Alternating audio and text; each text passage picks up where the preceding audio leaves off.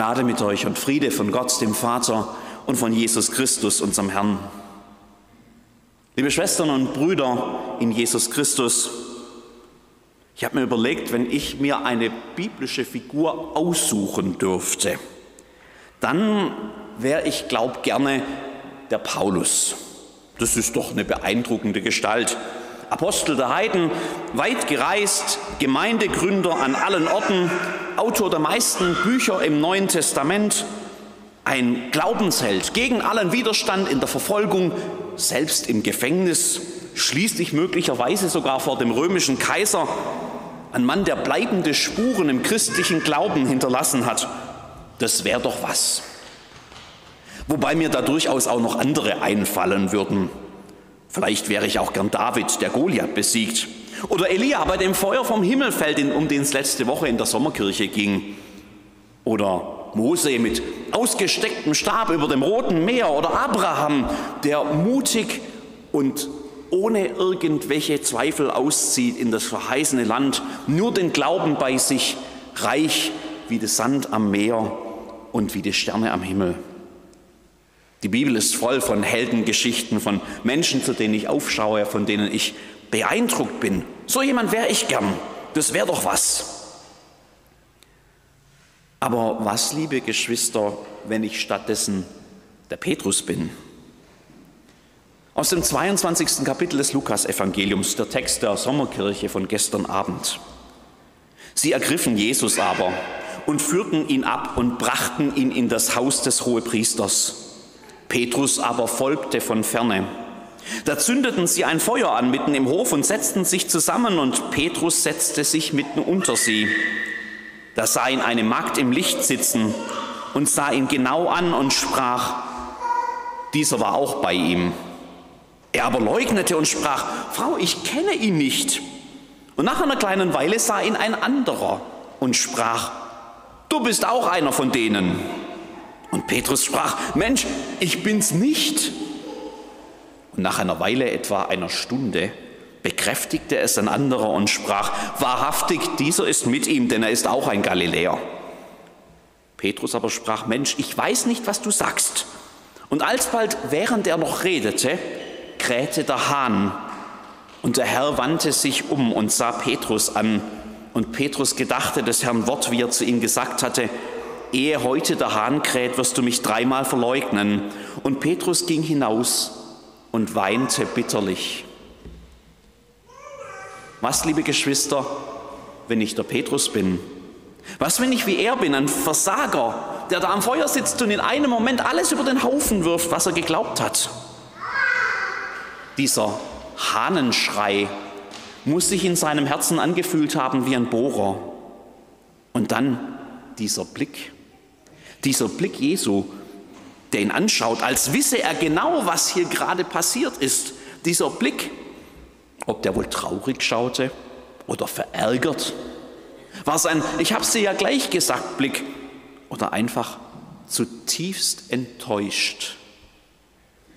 Vor kurzem hatte ich ein spannendes Gespräch mit Freunden aus der katholischen Kirche. Die haben mir beschrieben, wie sie in heutiger Zeit mit der mittelalterlichen Vorstellung vom Fegefeuer umgehen. Dass sie sich das heute nicht mehr vorstellen als einen konkreten Ort voller Höllenqualen, wie man sich damals in den schaurigsten Bildern ausmalte, sondern einfach als einen Blick, nämlich den alles sehenden, alles wissenden, liebevollen, aber zutiefst traurigen Blick Gottes, der auf das Leben seines Menschen schaut, der weiß, was geschehen ist, vor dem man nichts verbergen kann, der selbst die geheimsten Gedanken der dunkelsten Stunden kennt. Ja, genau, auch die, die dir jetzt gerade eingefallen sind. Dieser Blick Gottes, der das alles sieht und der dich anschaut, voller Liebe, voller Schmerz, voll bitterster Enttäuschung. Fegefeuer, da braucht es keine Worte mehr, das ist alles gesagt. Und Petrus ging hinaus und weinte bitterlich. Liebe Schwestern und Brüder in Jesus Christus, was, wenn ich Petrus bin? Dieser Mann verfolgt mich jetzt irgendwie schon mein Leben lang. Ich glaube, über keine biblische Figur habe ich so oft nachgedacht und so viel gepredigt wie über den Petrus. Und ich glaube, bei keiner biblischen Figur finde ich mehr Anklänge, in denen ich mich irgendwo wiedererkenne, wie bei diesen Jüngern mit diesem großen Herzen und der noch größeren Klappe, mit den großen Glaubensbekenntnissen und dem schwankenden Glauben, mit den vorschnellen Handlungen und den weiten Abstürzen. Was, wenn ich Petrus bin? Was, wenn ich so ein Versager bin? Was, wenn mein Glaube dann, wenn es drauf ankommt, mich im Stich lässt? Und was, wenn der Jesus, dem ich folge und dem mein Leben gehört, was, wenn der mich so anschaut? Liebevoll, traurig, enttäuscht. Was dann? Es gibt eine Antwort auf diese Frage. Der Petrus hat sie gefunden. Das ist auch eine Lagerfeuergeschichte, von der Gottfried Engele in zwei Wochen bei der Sommerkirche erzählen wird. Ich erzähle sie deshalb heute nicht. Aber es gibt eine Antwort auf diese Frage, auch für mich. Und die steht im Predigtext für heute, im zweiten Kapitel des Epheserbriefs. Eigentlich steht die an ganz vielen Stellen des Neuen Testaments. Und wenn man genau hinschaut, dann sogar auch schon in der hebräischen Bibel.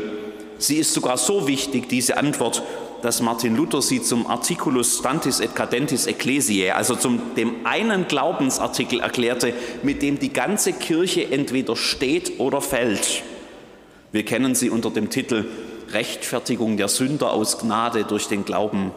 Und in dem Paulustext aus dem zweiten Kapitel des Epheserbriefs, der zu dieser Woche gehört, klingt das so.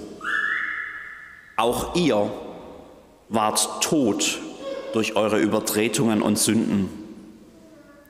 Aber Gott, der reich ist an Barmherzigkeit, hat in seiner großen Liebe, mit der er uns geliebt hat, auch uns, die wir tot waren in den Sünden, mit Christus lebendig gemacht.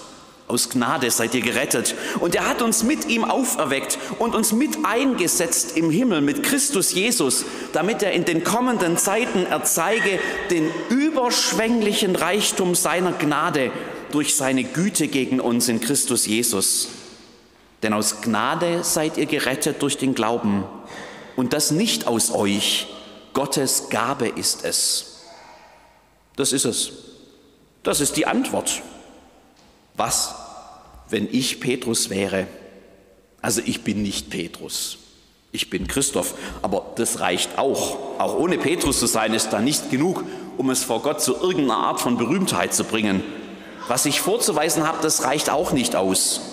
Und Gründe für diesen Blick, für diesen wahnsinnig gequält enttäuschenden Blick gäbe es auch bei mir genug.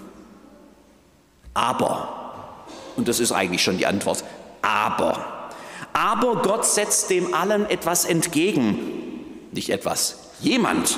Gott setzt dem allem Jesus Christus entgegen. In ihm kommt uns nämlich Gott entgegen, dem versagenden Petrus und mir und euch. Er kommt uns entgegen, nicht weil wir so toll wären, sondern einfach und allein, weil er uns zutiefst liebt. Völlig unverdient. Gnädig heißt es dann in der Sprache der Bibel. The rest is history, wie man so schön sagt. Der Rest ist Geschichte, meine Lebensgeschichte. Und die Bibel würde die so beschreiben. Aber Gott, der reich ist an Barmherzigkeit, hat in seiner großen Liebe, mit der er uns geliebt hat, auch uns, die wir tot waren in den Sünden, mit Christus lebendig gemacht. Aus Gnade seid ihr gerettet. Und er hat uns mit auferweckt und mit eingesetzt im Himmel in Christus Jesus damit er in den kommenden Zeiten erzeige den überschwänglichen Reichtum seiner Gnade durch seine Güte gegen uns in Christus Jesus. Das war's schon. Das ist die Antwort. Das reicht aber schon. Gott widersteht dem Hochmütigen, aber den Demütigen gibt er Gnade. Dieser Wochenspruch. Wer sich selbst für unüberwindlich hält, für einen großen Glaubenshelden, der braucht ja keine Gnade. Wer immer der große Held sein möchte, der verpasst am Ende ganz das große Wunder, das hier geschieht. Der Versager, der, der auf seinem Lebensweg auch mal stolpert und hinfällt, der mit kaputten Knöcheln und offenen Knie durchs Leben humpelt, der erlebt das, was Gnade wirklich bedeutet. Schau, ich hatte nämlich, wie der Petrus so oft auch, glaube ich, was ganz Entscheidendes nicht begriffen. Ich dachte, wie Gott mich anschaut, das hinge davon ab, wer ich bin. Und was dann, wenn ich Petrus bin? Was dann, wenn ich ein Versager bin, ein Verräter, eine Enttäuschung? Ich dachte, wie Gott mich anschaut, hinge davon ab, wer ich bin. Aber hör genau zu. Wie Gott mich anschaut, hängt nicht davon ab, wer ich bin, sondern wer ich bin, hängt davon ab, wie Gott mich anschaut. Nochmal zum Mitdenken, weil das wichtig ist.